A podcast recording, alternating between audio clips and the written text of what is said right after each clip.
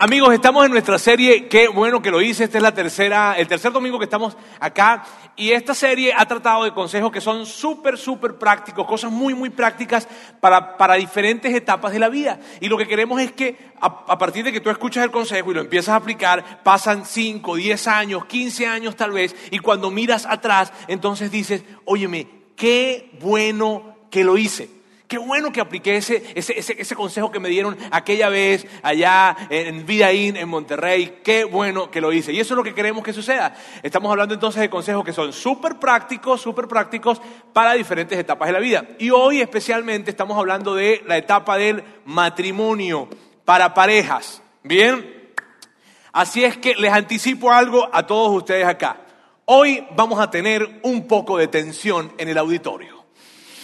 Bien, vamos a tener un poco de tensión, va a ser un poco incómodo tal vez, y va a ser incómodo para todos, la verdad, hombres, mujeres, pero les necesito decir algo.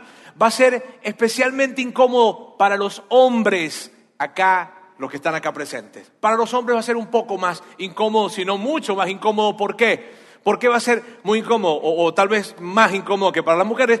Por, porque, por, por cómo somos los hombres. Miren bien, y a las mujeres que están acá yo les voy a ayudar a ustedes a entender por qué para nosotros va a ser más incómodo. Ahora, yo sé que va a ser incómodo, ¿por qué? Porque yo soy hombre. Y si yo estuviera sentado allí y estuviera a punto de escuchar lo que yo sé que ustedes están a punto de escuchar, este, yo me sentiría incómodo.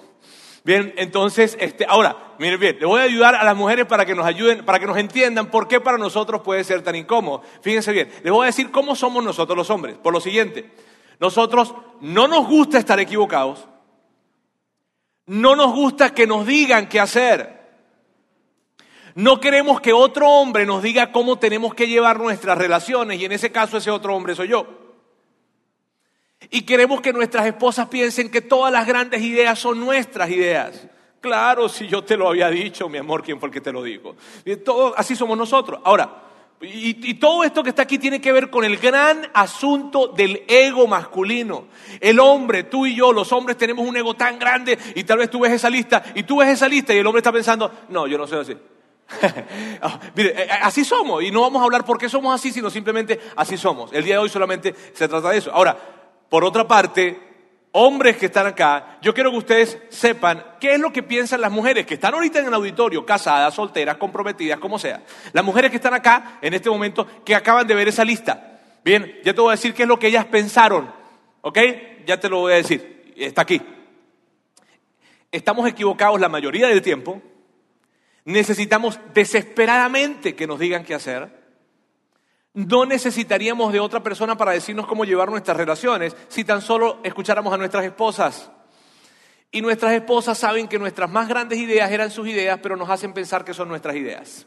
Bien, entonces eso es lo que piensan ellas acerca de nosotros. Ahora fíjense, yo espero con esto simplemente haber liberado un poquitito de tensión, porque yo sé que este mensaje en algunos momentos, sí, en algunos momentos del mensaje va a, va a, ser incómodo. Y por eso yo quiero pedirles algo. Les voy a pedir, les voy a recontrapedir lo siguiente nada de codazos, nada de miraditas. Tú sabes, esta tipo de mirada. O hace que se le cayó algo justo cuando, tú sabes. Nada de... Nada, nada de eso, por favor. Vamos a estar tranquilos, escuchando juntos lo que vamos a ver. ¿Está bien? Miren, y yo estoy tan emocionado. Y si tú eres una persona, si tú eres un soltero que está aquí con nosotros, yo estoy súper contento de que estés acá. Y te voy a explicar, estoy súper contento de que estás acá porque vas a escuchar cosas acerca de las relaciones que probablemente no habías escuchado. Yo de soltero ni siquiera las había escuchado, la verdad. Algunas de ellas no las había escuchado. Así que yo quiero que estés, o sea, yo estoy súper contento de eso, porque tal vez tú estás en una relación y, esa, y lo que vas a escuchar hoy te puede ayudar a redefinir la relación o te va a ayudar a simplemente colocar la base para lo que viene en tu relación futura matrimonial. Y por otra parte, si tú no tienes ninguna pareja, ni tienes novio, ni tienes novia, ni nada de esto, yo también estoy muy contento. ¿Por qué? Porque esto te va a ayudar cuando veas de qué se trata el matrimonio cuando veas de qué se trata lo que vamos a hablar ahora, las relaciones de pareja, entonces esto te va a ayudar a identificar elementos claves en aquella persona que posiblemente pueda ser él o ella que te acompañe por el resto de tu vida. Y esto te va a ayudar a que sea un filtro para ti. Yo te súper recomiendo que estés súper atento y estoy súper emocionado de que tú especialmente estés acá porque tú tienes más posibilidades que yo de tener un buen matrimonio. ¿Por qué? Porque yo ya me casé. Yo no tengo opciones. Me casé y, qué padre que me casé. Está bien, mi esposa está ahí, estoy súper contento. Pero tú tienes opciones. Así es que, amigos solteros, bien atentos entonces acerca de lo que vamos a ver hoy. Por otra parte, si estamos aquí, si tú estás acá visitándonos el día de hoy y tú eres una persona que no eres un seguidor de Jesús, no eres cristiano, no eres católico, pero estás casado con un fervoroso, una fervorosa seguidora de Jesús, cristiano, ¿verdad? Miren bien, yo necesito anticiparles algo a ustedes. Yo quiero que ustedes sepan cuál es el plan de tu, de tu esposo o de tu esposa.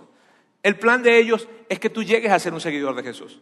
Ese es su plan. Probablemente no te lo han dicho, pero eso es lo que ellos esperan.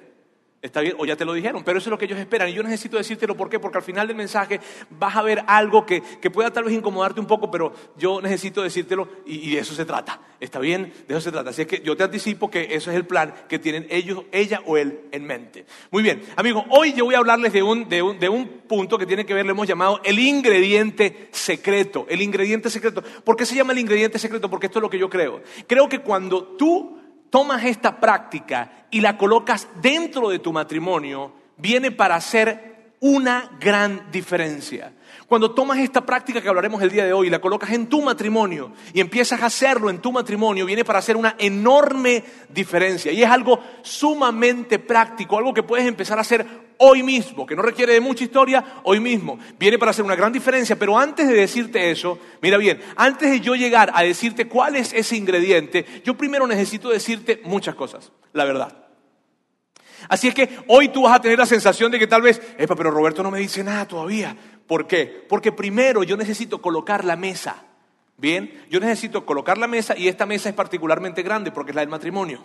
Entonces yo necesito primero hablarles de varias cosas, de varias cosas, antes de llegar a ese ingrediente secreto que voy a llegar, les prometo que voy a llegar y luego cuando llegue ese ingrediente secreto les voy a dar unos, unos, unos dos, tres tips para que puedan aplicarlo. Bien, pero antes de llegar a eso necesito primero servir la mesa. ¿Por qué? Porque si yo llegara a decirles a ustedes en este momento el ingrediente, ese que les voy a decir dentro de un rato, si se lo llegara a decir ahora, ¿sabes qué van a hacer ustedes?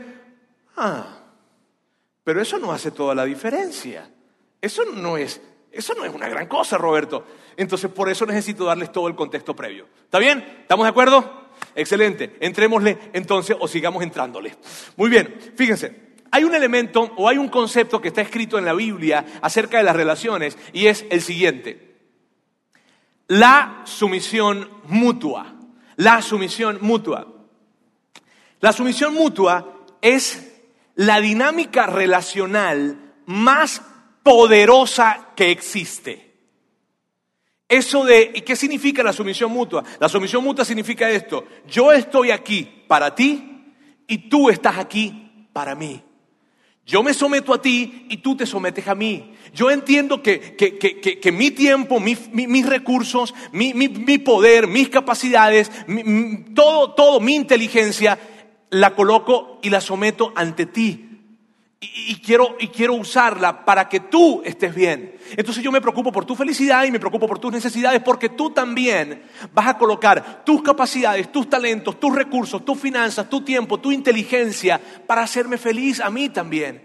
Entonces mira bien, se trata de que yo estoy aquí para ti y tú estás aquí para mí.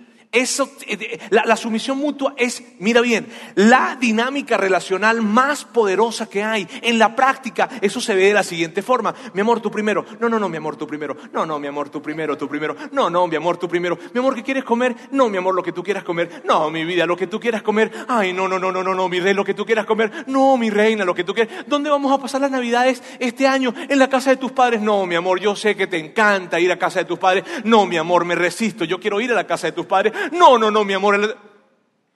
Así se ve la sumisión mutua. La sumisión mutua es yo estoy aquí para ti y tú estás aquí para mí. De eso se trata. Y tal vez si tú tienes un poco de historia de iglesia cristiana, me refiero que vienes de una iglesia cristiana, probablemente escuchaste esto de la sujeción. Esto de que la mujer debe estar sujeta al hombre. ¿Cierto? Y entonces los hombres ahí sí se vuelven religiosos y dicen, amén. Ok, entonces fíjense bien, eso es lo que probablemente escuchaste, pero si tú escuchaste eso, yo te voy a decir algo, escuchaste la mitad del principio. Escuchaste solamente la mitad de la historia, no completo. Porque lo que la Biblia habla es de sumisión mutua. De hecho, es el mensaje que Jesús trajo a esta tierra. Y que sus discípulos luego empiezan a escribir acerca de esto. Y especialmente un hombre llamado Pablo lo escribe en un contexto de matrimonio. Y hoy vamos a ver esto.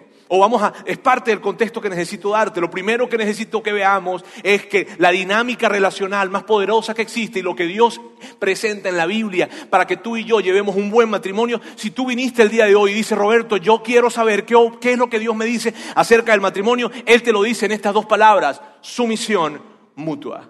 Ese es el plan de Dios para tu matrimonio y para el mío. Aquellos que hemos decidido seguir a Jesús debemos entenderlo muy bien. Porque lo que Dios quiere con nosotros es que yo viva para ella y que ella viva para mí. Entonces, Pablo escribe una carta a un grupo de personas que se encontraban en una ciudad llamada Éfeso y, les va a hablar, les habla de muchas cosas, pero entre las cosas que les habla, les habla del matrimonio y específicamente les va a hablar a los casados. Y esto es súper interesante, porque justo antes de hablarle lo que tenía que hablar, justo antes de hablar de los roles dentro del matrimonio, él antes de hablar de eso, él dice una frase. Esa frase es la frase que la, coloca como una base. Haz de cuenta, es, como que si Pablo estuviera aquí y estuviera diciéndoles, muy bien, amigos, les voy a hablar a todos los casados. ¿Cuántos son casados acá? Levanten su mano, por favor. Pablo está preguntando, a ver, yo soy Pablo, ¿está bien? Pablo, levante la mano, un ejemplo. A ver, Pablo, levante la mano a los casados, a ver, ajá, ajá, hombres y mujeres, muy bien. Ahora tengo algo que decirles a ustedes, tengo algo que decirles acerca del matrimonio, qué es lo que Dios quiere para el matrimonio. Pero antes de decirles eso, antes de decirles los roles a cada uno de ustedes, necesito que sepan algo. La base para tu matrimonio es la siguiente. Y esto es lo que escribe. Sométanse unos a otros por reverencia a Cristo. Y la clave es esta. Sométanse unos a otros por reverencia a Cristo. Y, y no se trata de que Él no se merece. Ella no me cae muy bien. Dentro del matrimonio está difícil decir eso, pero bueno, este, Ahora fíjense, no se trata de qué tan simpático, qué tan bueno qué tan buena sea ella, se trata de que nos sometemos por reverencia a Cristo. Aquellos que hemos decidido ser seguidores de Jesús, entonces entendemos que esa es la norma o lo que Dios espera de cómo puede llevarse un buen matrimonio. Sumisión mutua. Luego, entonces Pablo da un poquitito de claridad y entonces empieza a decir, ok, basado en esto, ya estamos claros todos de que se trata de sumisión, sométanse unos a los otros. Ahora yo quiero hablarles a las esposas. Y entonces trae un poco de más, más de claridad. Y esto es lo que dice. Para las esposas eso significa sométase cada una a su marido como al Señor. Y a los esposos nos encanta este texto. Es, es una cosa que, o sea, nos vuelve loco. es el, único texto que no sabemos de memoria. ¿Está bien? Es ese. El tema es el siguiente. El tema es que ese texto no fue escrito para los hombres. Ese texto fue escrito para las mujeres. Y cada vez que un hombre trata de decir ese texto, es como si hubiese una voz detrás que dijera, ¡Ah! ese no se escribió para ti. Luego hay uno que se escribió para él, que es el siguiente. Para los maridos, eso significa, ame cada uno a su esposa tal como Cristo amó la iglesia. Eso, cuando dice eso significa, se refiere eso de someterse los unos a los otros. Lo que significa es que debe amar cada uno a su esposa tal como Cristo amó a la iglesia. Y entonces el esposo dice así, los hombres somos así. Ah, muy bien, ella se somete, yo la amo. Excelente, ¿verdad? Pero como Pablo sabía que nosotros los hombres somos un poquitito lentos, entonces él nos dio un poco más de claridad para que pudiéramos entender. ¿Está bien? Porque es eso de que como Cristo amó a la iglesia, ¿cómo? ¿Y, cómo amó Cristo a la iglesia? ¿Está bien? Ahí va. Y entonces él continúa y dice, él entregó su vida por ella. Yo personalmente pienso que a los hombres nos la pusieron más difíciles. Miren bien, el estándar es este, la referencia es esta. Dar tu vida por ella. Dar todo lo que tienes por ella. Dar de tu tiempo, dar de tu recurso, dar de tu capacidad, dar de tu sentido de poder y seguridad. Darlo a causa de su felicidad. Cederlo para ella. Entonces miren algo que les voy a decir que es súper poderoso. La meta dentro del matrimonio no es ejercer poder. La meta dentro del matrimonio es someterse. ¡Wow! Qué horrible que vine hoy, están diciendo ustedes. La meta dentro del matrimonio no tiene que ver con ejercer poder, tiene que ver con someterse. Yo estoy aquí para ti y tú estás aquí para mí. ¿Sabes qué? Yo voy a tomar de mi tiempo, de mis finanzas, de mis recursos, de todo lo que tengo y, y todo lo que tengo te lo cedo a ti a causa de tu felicidad. Y yo espero que tú hagas lo mismo conmigo y que todos tus pensamientos, todas tus capacidades, todos tus recursos, tus dones, tus talentos, los pongas para mí, para mi servicio, porque yo estoy aquí para servirte a ti y tú estás aquí para servirme a mí.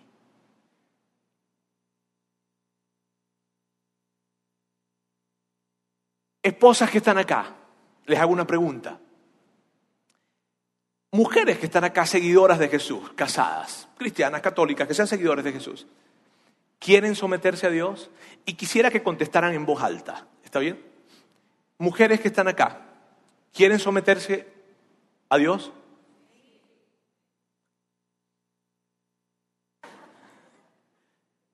Sométanse a sus esposos, porque no hay posibilidad de que se sometan a Dios sin someterse a sus esposos.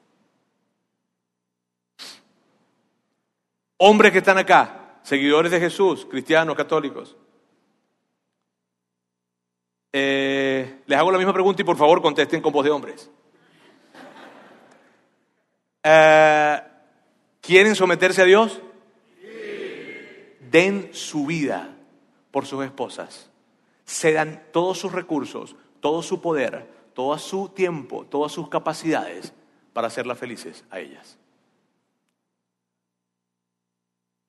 Así fue el diseño. Pero como yo sé que tal vez tú pudieras irte de aquí hoy diciendo, es que como que no entendí muy bien. Entonces te preparé un gráfico para que lo entiendas mejor. Y aquí está, vamos a verlo acá en pantalla. Miren bien, así es el asunto. Arriba está Dios Abajo está el hombre, abajo está la mujer. Y entonces, ¿qué significa? Mi amor, yo estoy aquí, ¿sabes qué? Para preocuparme por tus necesidades, para preocuparme por tu felicidad. Y yo estoy aquí para servirte a ti, para someterme a ti. Y entonces la mujer, por otra parte, dice, ¿sabes qué, mi amor? Yo estoy aquí para servirte a ti, yo estoy aquí para preocuparme por tu felicidad, para preocuparme por tus necesidades. Y tú y yo nos sometemos. Y yo me someto a ti, tú te sometes a mí. Y entonces juntos nos sometemos a Dios. Haciendo eso, nos colocamos bajo la sumisión de Dios o bajo la protección o bajo el cuidado de Dios. Así es como debe ser. ¿Está bien? Mira, cuando yo me casé hace 14 años, aquí está mi esposa, Sandra, mira bien, Sandra se casó conmigo sabiendo lo siguiente. Ella sabía que yo estaba más comprometido con Dios que con ella. Y ella, y yo sabía que ella estaba más comprometida con Dios que conmigo. Y eso no estaba mal. ¿Sabes por qué? Porque si ella estaba más comprometida con Dios que conmigo, significaba que ella se iba a someter a mí. Y como yo estaba más comprometido con Dios que con ella, eso significaba que yo iba a dar mi vida por ella. Y dime, dime si acaso es difícil dar tu vida por, por alguien que quiere servirte y que quiere someterse a ti. Y por otra parte, mujeres, díganme si es difícil someterse a alguien que está dispuesto a servirte y a dar todo lo que tiene por ti. ¿Sí ves?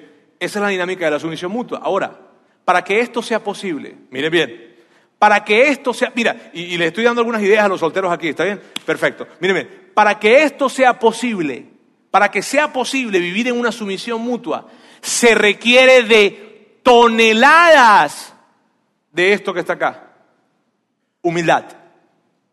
Se requiere de toneladas. No, no, no, estoy hablando de, se requiere un poquito de humildad.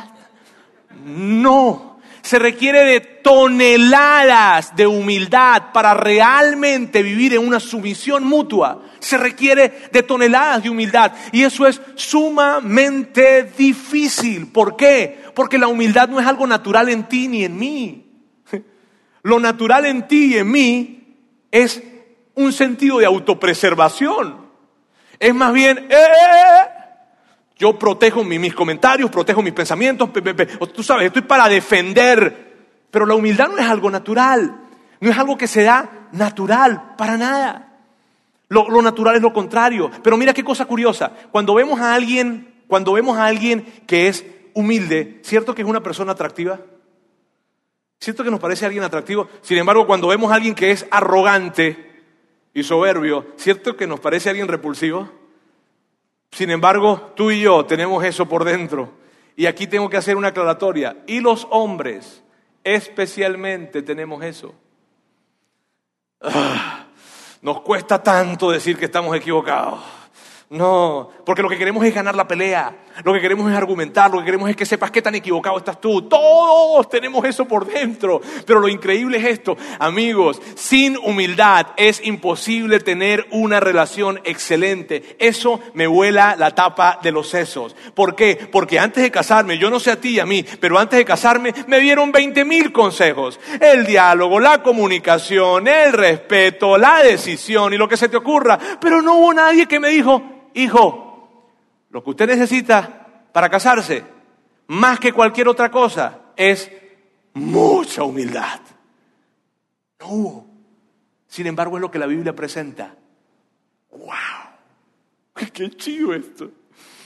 Ahora, mire bien, lo que yo voy a hacer ahora es que vamos a ir a un texto que está en la Biblia, a una historia que está en la Biblia, o, o algo que está hablando un personaje de la Biblia, acerca de, de lo importante que es la humildad y la sumisión en un contexto relacional. ¿Está bien? Eso es lo que vamos a hacer ahora. Ahora, y es súper emocionante, ¿por qué? Porque quien lo dice es Santiago, y Santiago es el hermano de Jesús. Entonces es como tener a Santiago ahora acá, hace un momento teníamos a Pablo, ahora vamos a tener a Santiago diciéndonos un poco acerca de la importancia de esto de la humildad y la sumisión en un contexto relacional. Uy, no les emociona, bueno, a mí me emociona mucho.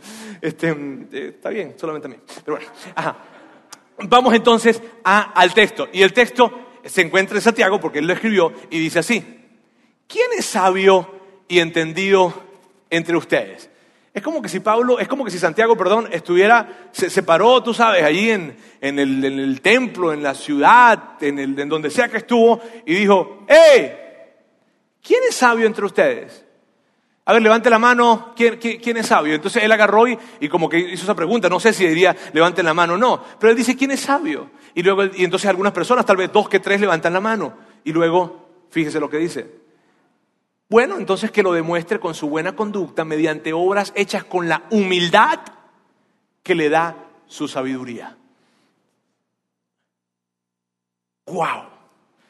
Lo que Santiago dice es esto, amigos, y es tan increíble. ¿Quién es sabio? A ver, y entonces algunos de los que estamos sentados creemos que somos sabios y entonces levantamos la mano. Y entonces Santiago nos dice, muy bien, excelente, demuéstralo con la humildad con que haces las cosas. Porque si tú, mira bien, si tú estás actuando con humildad, definitivamente eres sabio, porque la humildad solo proviene de la sabiduría. ¡Wow! ¿Qué es sabiduría? Sabiduría es eso de tomar decisiones eh, hoy basado en lo que quiero mañana.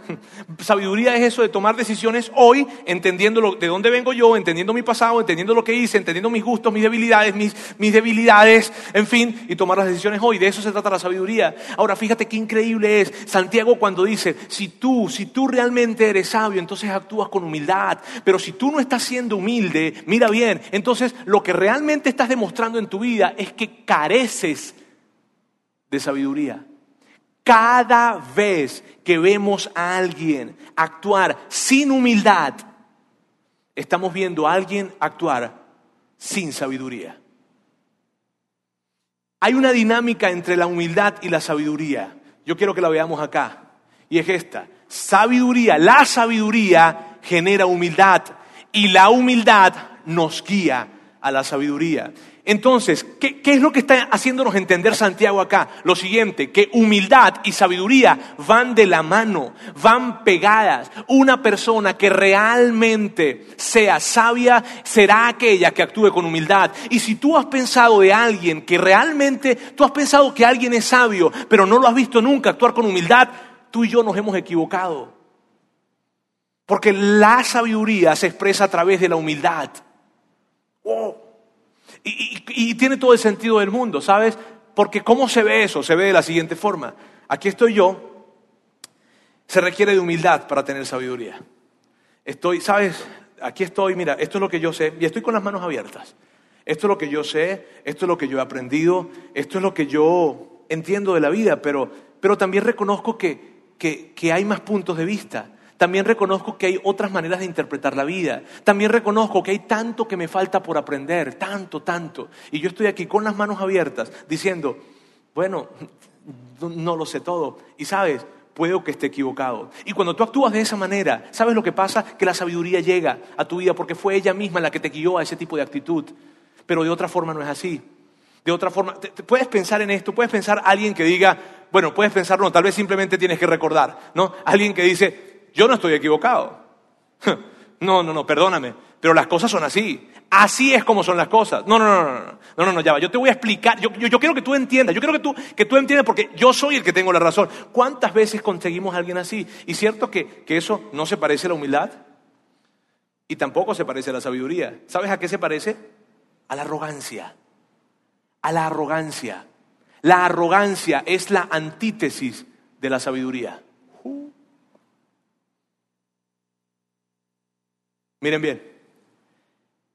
Y, es normal que tú y yo hayamos tenido esas etapas de arrogancia, ¿cierto? Cuando éramos adolescentes, ¿lo recuerdan?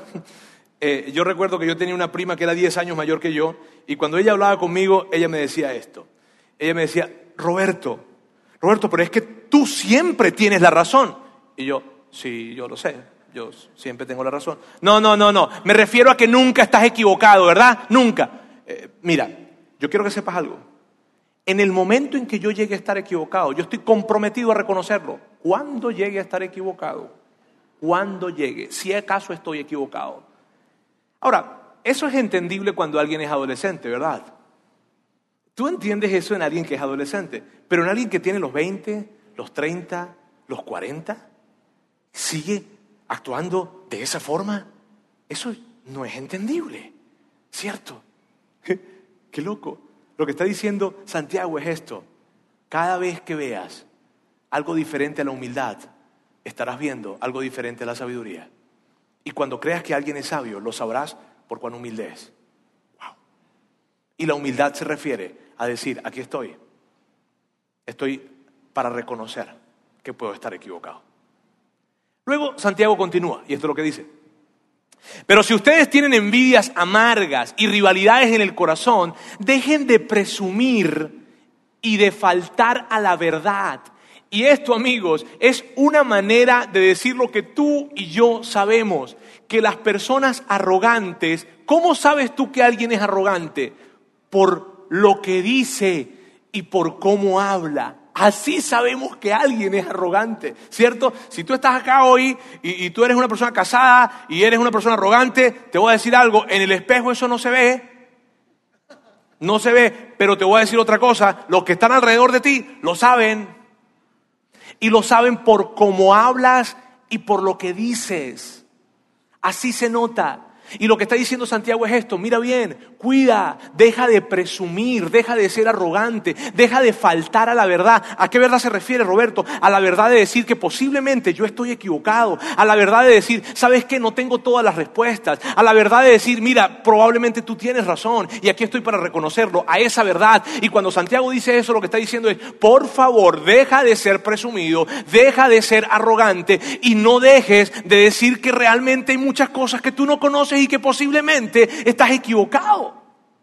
Y eso es lo que dice Santiago. Luego continúa diciendo, porque esa sabiduría, y yo coloqué sabiduría entre comillas, así no viene, ¿está bien? Yo coloqué sabiduría entre comillas. ¿Por qué? Porque lo que está diciendo Santiago aquí no se trata de sabiduría, y, es claro en la forma en que lo está escribiendo, está bien, porque esa sabiduría que realmente es arrogancia, no es sabiduría. Esa sabiduría no viene de Dios, sino que no es de este mundo, es del demonio, dice Santiago. Santiago lo que está diciendo, óyeme bien, eso no es sabiduría, viejo, eso es arrogancia.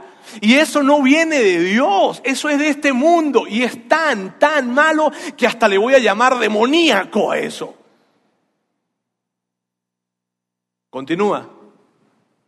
Pues donde hay envidias y ambiciones egoístas, también habrá desorden y toda clase de maldad. Miren bien, lo que está diciendo Santiago es esto, cada vez, cada vez que estamos caminando en un contexto de arrogancia y soberbia y la humildad no está presente, cada vez que esto sucede, entonces estaremos yendo rumbo a un ambiente de desorden, de caos, en donde todo tipo de maldad puede llegar a ser posible a causa de la falta de humildad.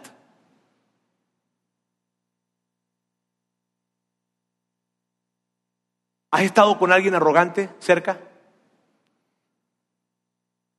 Cuidado con las expresiones, ¿está bien? Cierto que es tan difícil y lo que te quiero decir es algo. Lo que bueno, lo que Santiago nos está diciendo es algo. Cada vez que yo promuevo un ambiente en donde no hay humildad, sino en donde hay arrogancia, en donde hay esto de amarrarme a mis argumentos y, y negarme a la posibilidad de estar equivocado. Cada vez que hay esa actitud, habrá caos, habrá desorden y habrá todo tipo de maldad. Luego, Santiago dice, en el texto que viene va a decir, sin embargo, que lo que está diciendo, lo que significa es que está contrastando algo. Y con esto es lo que lo contrasta. Vamos a verlo. Sin embargo, la sabiduría que proviene del cielo, y aquí hay otro tipo, ¿viste? Entonces aquí dice, sin embargo, la sabiduría, no la que tú llamas sabiduría que realmente es arrogancia, sino la que proviene del cielo, o sea, la que realmente es sabiduría es, ¿cómo lo reconozco? ¿Cómo lo reconozco? Porque es pura. Porque cuando es pura me refiero a que no hay nada detrás, no hay algo que yo, una conversación que estoy teniendo detrás de esto porque lo que quiero es manipularte. No, no, no, es pura, es transparente, es, es y, también ama la paz. Siempre es amable porque siempre tiene un buen trato hacia la otra persona. Luego dice, está dispuesta, y esto es súper poderoso, está dispuesta a ceder ante los demás. ¿Sabes qué significa eso? Que está dispuesta siempre a considerar que la otra persona tal vez tenga razón. El tema de ceder ante los demás simplemente es tener una actitud en la que yo considero lo que tú me estás diciendo. Ok, ¿sabes qué? Voy a considerar lo que tú me estás diciendo. Y luego dice, está, está llena de compasión y del fruto de buenas acciones. No muestra favoritismo, ni por ti ni por nadie, no muestra favoritismo, sino que siempre es sincera. Lo que está diciendo Santiago acá es esto, ¿sabes? Hay un tipo de actitud que es ese tipo de actitud que, que, es arrogante porque solamente busca presumir y no es capaz de reconocer nunca que está equivocado, nunca. Y como ese tipo de actitud, yo quiero decirte algo, te va a llevar a toda clase de maldad y a todo tipo de, de desorden. Y lo que nunca pensaste que iba a llegar a pasar en tu familia, llegará a pasar a causa de una actitud que no sea la humildad. Sin embargo, la sabiduría que viene del cielo, y sé, es como que si Santiago tomara nuevo aire y dijera, ah, pero te tengo que decir algo porque hay una sabiduría que viene del cielo y esa, esa sabiduría es pura, es amable, no te hace daño, te agrega valor, te considera, no, no quiere favoritismos, es sincera, está llena de compasión. Pero, pero, pero, pero, pero lo que está diciendo Santiago es esto, esa sabiduría viene del cielo. ¿Qué es lo que quiere decir Santiago? Miren bien. Que esa humildad que tú y yo tanto necesitamos para poder vivir un buen matrimonio, solo proviene de Dios. Solo. Que será imposible llegar a tener un matrimonio en sumisión mutua. Eso de que yo estoy acá por ti y tú estás aquí para mí. Será imposible llegar a tenerlo sin la humildad. Y la humildad, esa humildad, no es algo que tú y yo tenemos naturalmente, no la tenemos. Y aunque, aunque te parezca súper extraño, yo no la tengo. Sino que todos la buscamos en Dios. De Él viene. Entonces, eso, eso que me hace entender, lo que me está diciendo Santiago es esto. Mira bien, para que tú realmente puedas vivir en humildad, necesitas reconocer que esa humildad viene de Dios. Entonces es como que si dijera, ¿sabes qué? Dios, está bien, reconozco que, que, tú estás arriba y que tú sabes más que yo y dime cómo vivir la vida. ¿Cómo se ven esas actitudes de humildad en nuestra vida? De la siguiente forma. Cuando yo estoy equivocado, entonces no ando batallando con que, uy, es que, no, no, buscando la vuelta de argumentar para, que, para ver otro punto y tú sabes, resistiéndome al tema de que estoy equivocado. No, simplemente cuando estoy equivocado, lo admito y ya. Cuando tú vienes y me confrontas, cuando mi esposa viene y me confronta y me dice, Roberto, tú estás equivocado en algo, entonces yo lo considero y le digo, está bien, mi amor, ¿en qué crees que estoy equivocado? Vamos a platicar. Y, cuando Dios me ayuda a entender que probablemente yo estoy equivocado con respecto a mi concepción o comprensión de Él, de otros, de los demás, entonces yo digo, bueno Dios, está bien, lo acepto. Y de eso se trata. Ahora, ¿no les parecen muchísimas palabras para hablarles del ingrediente secreto? ¿Cierto que han sido muchísimas? pero era necesario que tú y yo, primero yo les hablara de esto, primero colocara la mesa completa para hablarles de lo que viene, que tiene que ver con el ingrediente secreto. No se asusten que no falta tanto tiempo. Pero sí quiero decirles esto, era necesario. ¿Por qué es necesario? Porque entonces cuando yo entiendo que Dios ha diseñado algo para el matrimonio que es la sumisión mutua, y que el elemento para poder tener esa sumisión mutua se llama humildad, que está conectado con la sabiduría, y que la única forma de tener esa humildad es a través de Dios, cobra todo sentido el ingrediente que les voy a decir en un momento. Ese ingrediente, cuando lo colocas en tu relación, viene para hacer mucha diferencia. Yo estoy convencido que no hay un hábito que sea más efectivo que este ingrediente para que tú puedas llegar a vivir un matrimonio como Dios quiere que tú lo vivas. Se trata de oren juntos en voz alta constantemente. Porque cuando tú oras con tu esposo o tu esposa, en voz alta, constantemente, cuando tú te acercas a orar, lo que estás haciendo es esto. Con humildad estás llegando ante Dios a decir, te estás colocando debajo de Dios y estás diciendo, este, aquí estoy, eh, bueno, y tú sabes más que yo. Y si tú sabes más que yo, tú dices que la sumisión mutua es lo que tú quieres para el matrimonio, entonces, pues aquí estoy. Eso pasa cuando tú oras. Actúas con humildad para llegar a orar y te mantienes en humildad. Y la humildad te va a llevar a tener más sabiduría. Ahora mira bien. Mira, no no, no, y tal vez tú digas, sí, Roberto, qué padre, que claro que sí, yo todas las noches llegamos y nos unimos como familia y, nos, nos, tomamos de la mano y decimos gracias por estos alimentos, Dios, que nos diste. Ay, gracias, ayuda a otras personas. No me refiero a esa oración. No me refiero a esa. Me refiero a la oración que es incómoda. A esa que tienes que hacer solo, tú y ella, donde entran solos al cuarto y solos, tú y ella, empiezan a hablar con Dios en voz alta y tú no la dejas hablar solamente a ella, sino que tú, hombre, también hablas. Y yo sé que esto puede ser incómodo. Hombres que están acá, yo sé que esto puede ser incómodo para ustedes. Y tal vez ustedes digan, óyeme Roberto, pero le estás hablando a un auditorio que es cristiano o que son seguidores de Jesús aquí, todos, o, creemos. No deberías estar tratándonos de convencer de eso. ¿Sabes cuál es el porcentaje de las parejas que siguen a Jesús que oran juntos? 8%. Cuidado, si no menos. Miren bien, miren bien.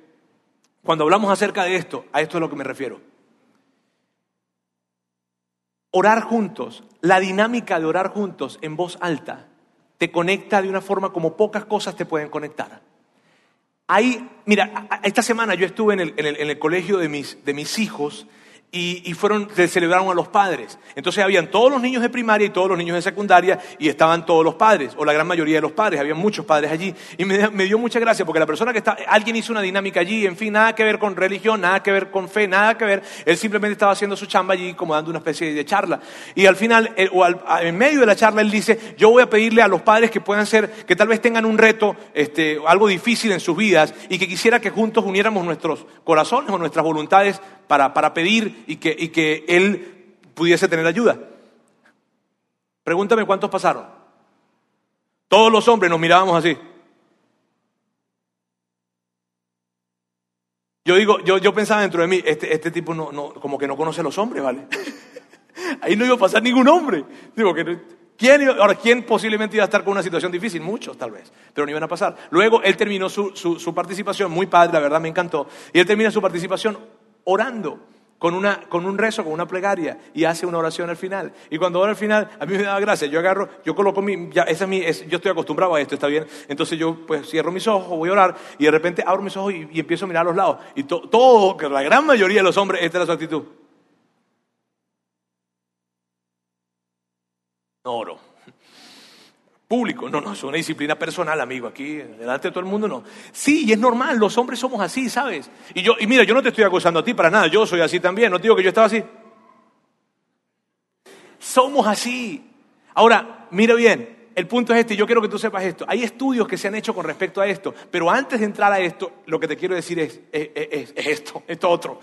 Mira bien, muchas veces tú no te acercas a hablar con Dios, a orar en voz alta con tu esposa y sientes mucha resistencia con eso. ¿Sabes por qué? No es por un tema teológico, no es porque creas o no creas en Dios, es por un tema de orgullo. Y yo te voy a pedir que tú, que tú prestes especial atención. Cuando yo te estoy hablando acerca de esto, si tú sientes dentro de ti una resistencia, no, si tú sientes una resistencia, yo te voy a pedir por favor que prestes especial atención, porque esa resistencia, tal vez no sepas qué es, yo te voy a ayudar, se llama orgullo.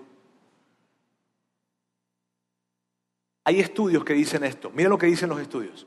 Los estudios hablan bueno, hay muchos estudios que hablan acerca de, la oración y de la pareja, muchísimos. Uno de los estudios dice que, que menos del 1% de las parejas que oran juntas se llegan a divorciar. Menos del 1%.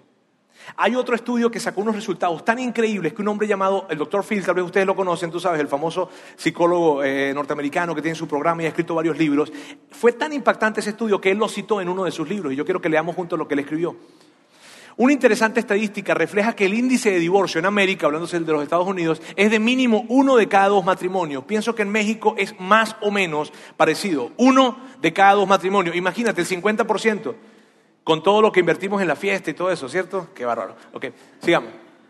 Pero el índice de divorcio reportado entre las parejas que oran juntas es de uno entre diez mil y te lo voy a volver a leer.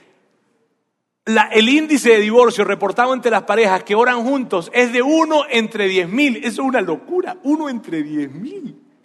Es demasiado. Y te voy a decir algo.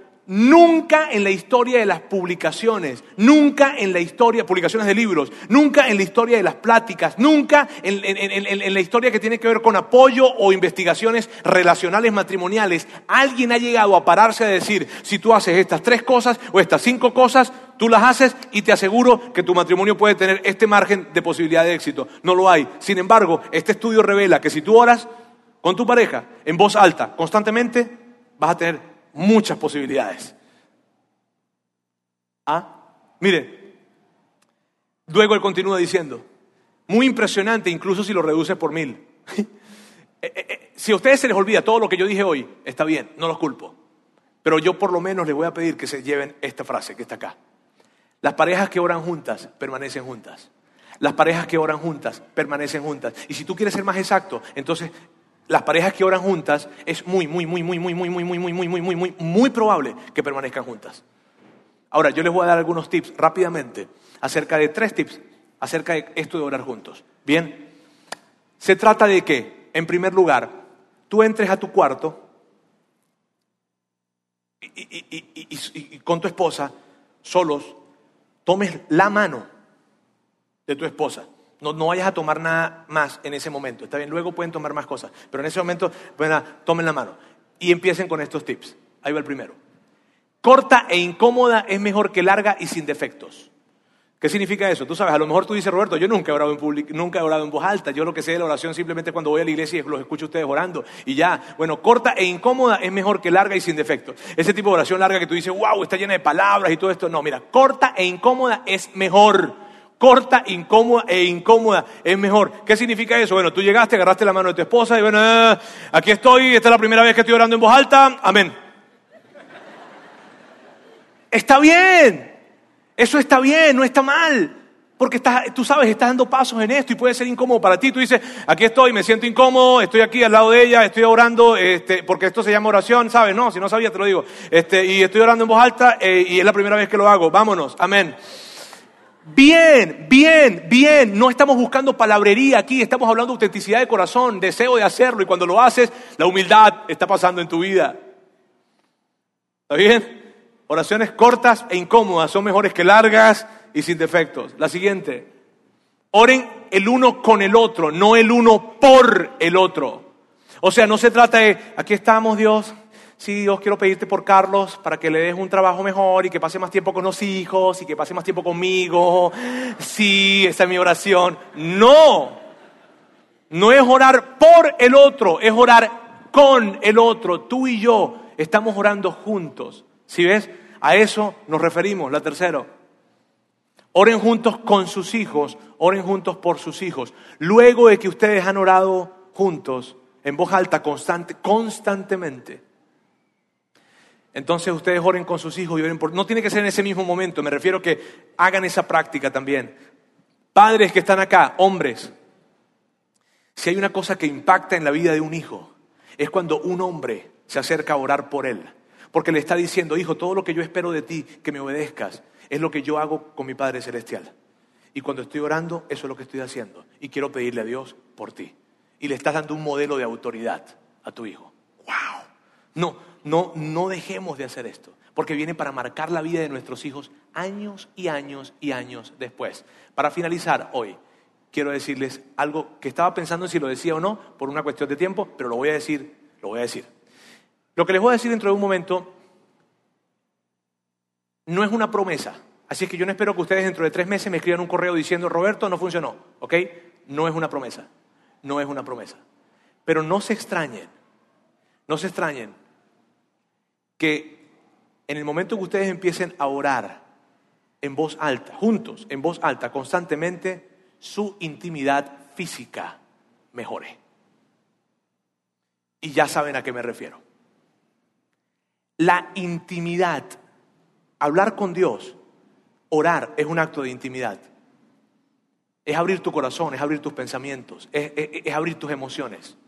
Eso da paso a otras intimidades. Es increíble, pero en el Nuevo Testamento hay un escritor que asocia la intimidad física sexual con la intimidad espiritual. Entonces, y tal vez los hombres que están viéndome aquí están diciendo, hubieras empezado por eso, Roberto, por favor. Tanta palabrería y tanta cosa para eso, vale. Vámonos a orar, mi amor, ya. A ver, en la mañana, en la tarde, en la noche vamos a orar nosotros hoy. ¿Está bien? Y se me vuelven ustedes los super oradores. Amigos, yo les digo esto, ya, por favor, miren bien, por favor, oren juntos en voz alta constantemente. A partir de hoy, háganlo y van a ver una gran diferencia en sus matrimonios. Dios, yo quiero presentarte a cada una de las parejas que están en este lugar y te quiero dar gracias por ellos. Son tan increíbles, eh, son tan valientes al estar aquí sentados. Y si, es alguien que vino hoy, que vino realmente invitado porque no, no, no, no, no cree mucho en ti, Dios, qué valiente es. Yo quiero darte gracias por ellos. Y quiero darte gracias por todos. Y quiero pedirte, Dios, que nos ayudes a poder perseguir el diseño del matrimonio que tú creaste, eso de la sumisión mutua, porque solo de esa manera realmente podremos experimentar una gran, gran, gran satisfacción en nuestro matrimonio. Dios, ayúdanos, por favor. Y yo te quiero pedir que nos dejes esa humildad necesaria para abrir nuestras manos y que tú nos enseñes a poder llevar una excelente relación. Te amamos, Dios, queremos marcar la vida de nuestras familias a través de un corazón humilde que es capaz de orar juntos en voz alta constantemente. En el nombre de Jesús. Amén.